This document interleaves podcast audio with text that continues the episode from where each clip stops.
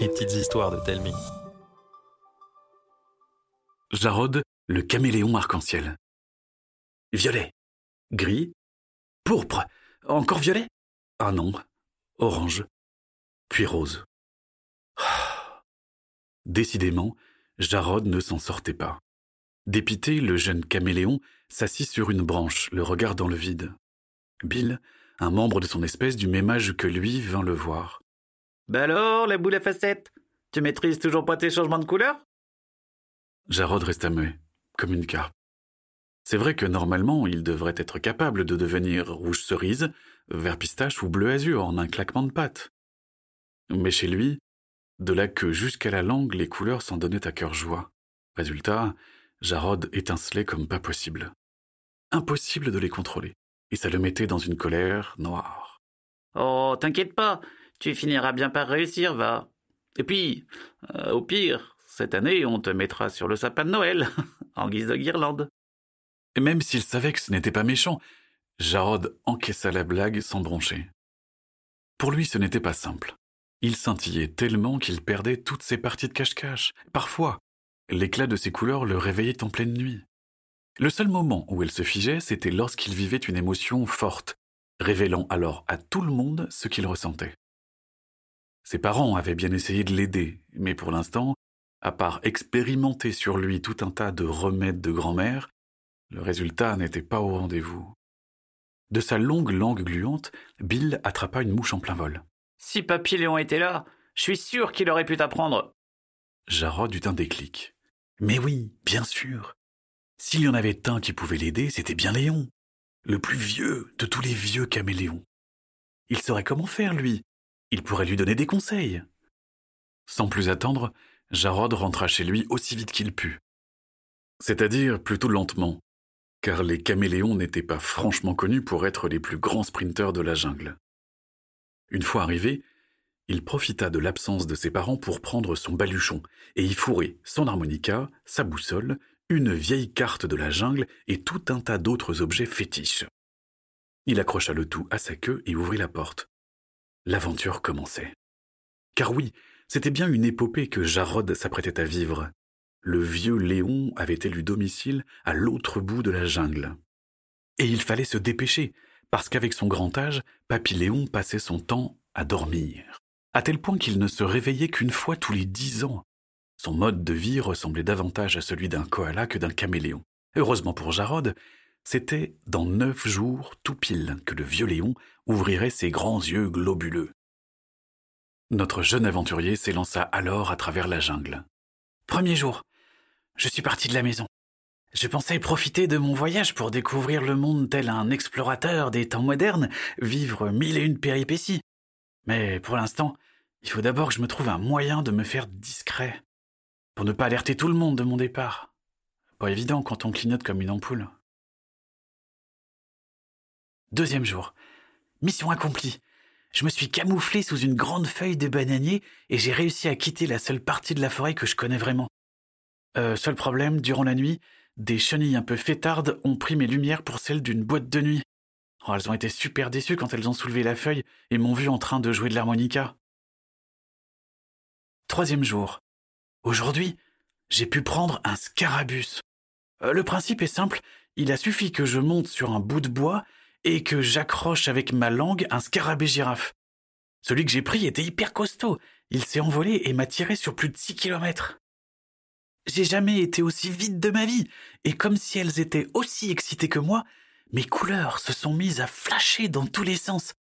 Manquait plus que la sirène et on aurait dit un camion de pompiers. Je peux te dire, cher journal, que les autres animaux se poussaient sur mon passage. Hein. Quatrième jour. J'ai l'impression que ça fait des semaines que je suis parti. Je suis maintenant loin de chez moi et ma famille commence à me manquer. Oh, j'espère que les parents s'inquiètent pas trop. Il fait super froid ce soir, je grelotte tellement que je tremble comme une feuille, et mes écailles sont toutes bleues, presque blanches. Je me sens faible. Oh Un papillon de nuit Il s'approche et se pose sur moi. Puis un deuxième, un troisième, et toute une flopée qui me recouvre maintenant d'un chaud duvet d'ailes. C'est magnifique et terriblement confortable. Cinquième jour. Aujourd'hui, c'est génial. Je me suis fait de nouveaux copains. Pendant tout mon trajet, une bande de Wistiti me suivait en enchaînant acrobatie, galipette et courbettes. Ils étaient super doués. Mais quand ils m'ont demandé, moi, ce que j'étais capable de faire, je savais pas quoi leur répondre.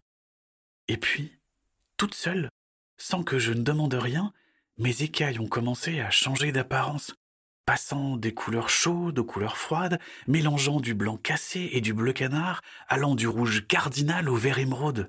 Même moi, j'en revenais pas. Le spectacle était fantastique.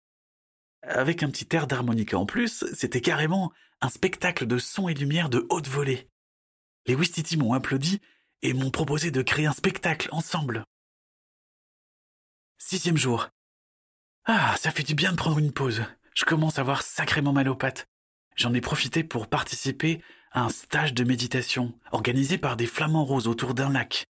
C'était si bien, si reposant. Et je crois même que j'ai réussi à devenir un peu rose.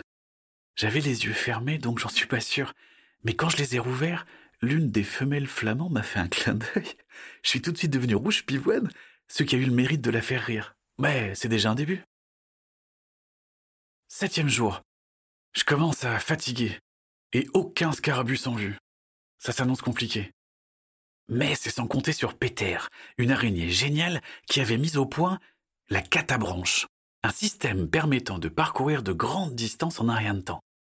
Il suffit de s'asseoir dans la toile que Peter a accrochée entre deux branches et de la tendre au maximum en reculant encore et encore et encore.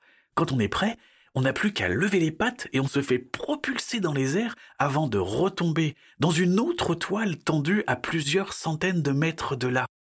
Il existe des centaines de points de décollage et d'atterrissage que Peter et sa famille ont mis en place. C'est donc tout à fait habituel de croiser d'autres habitants de la jungle au cours d'un vol.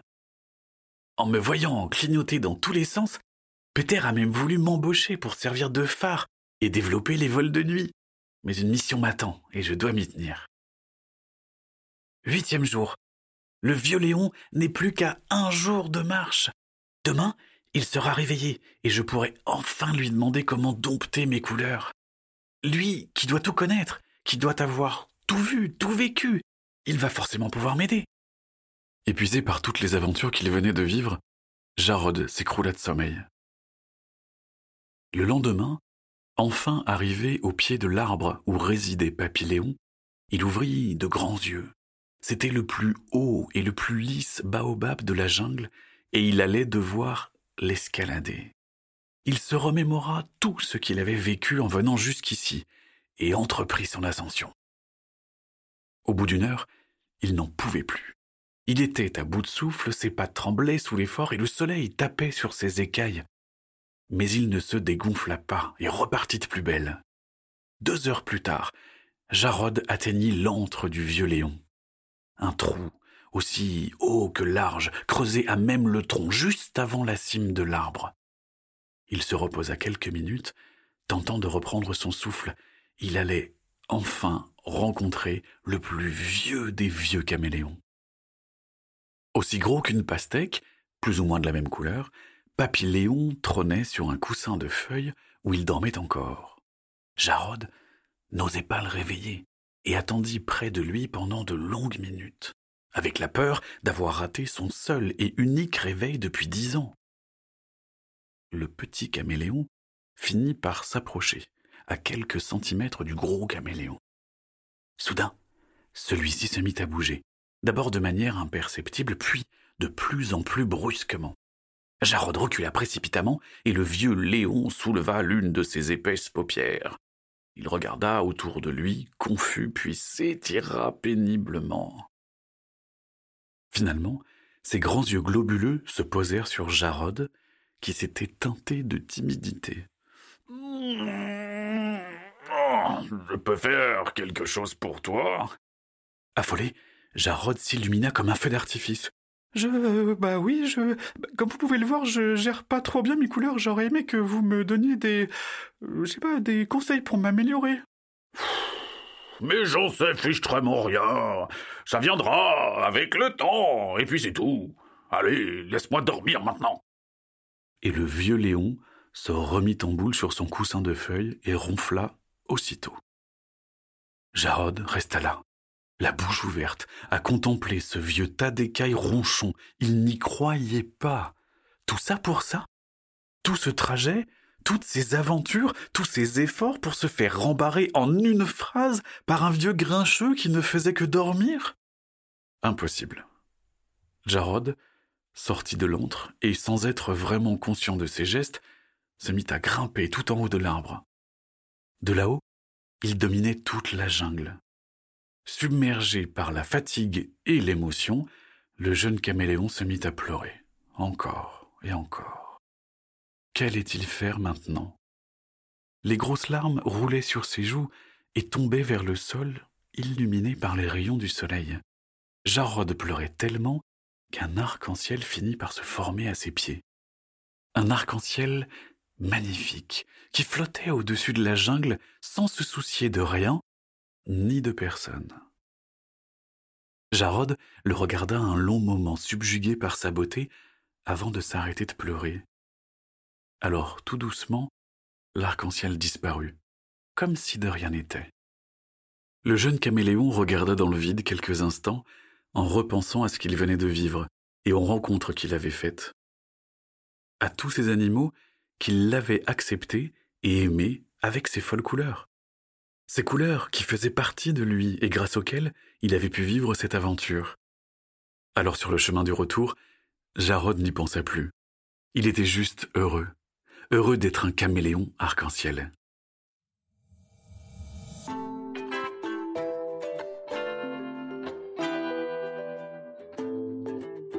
C'était une histoire de Thomas le Petit Corps. Vous avez aimé cette histoire? Dites-le nous par mail, Facebook ou en laissant un commentaire sur votre application de podcast. Ça nous fera très plaisir. À bientôt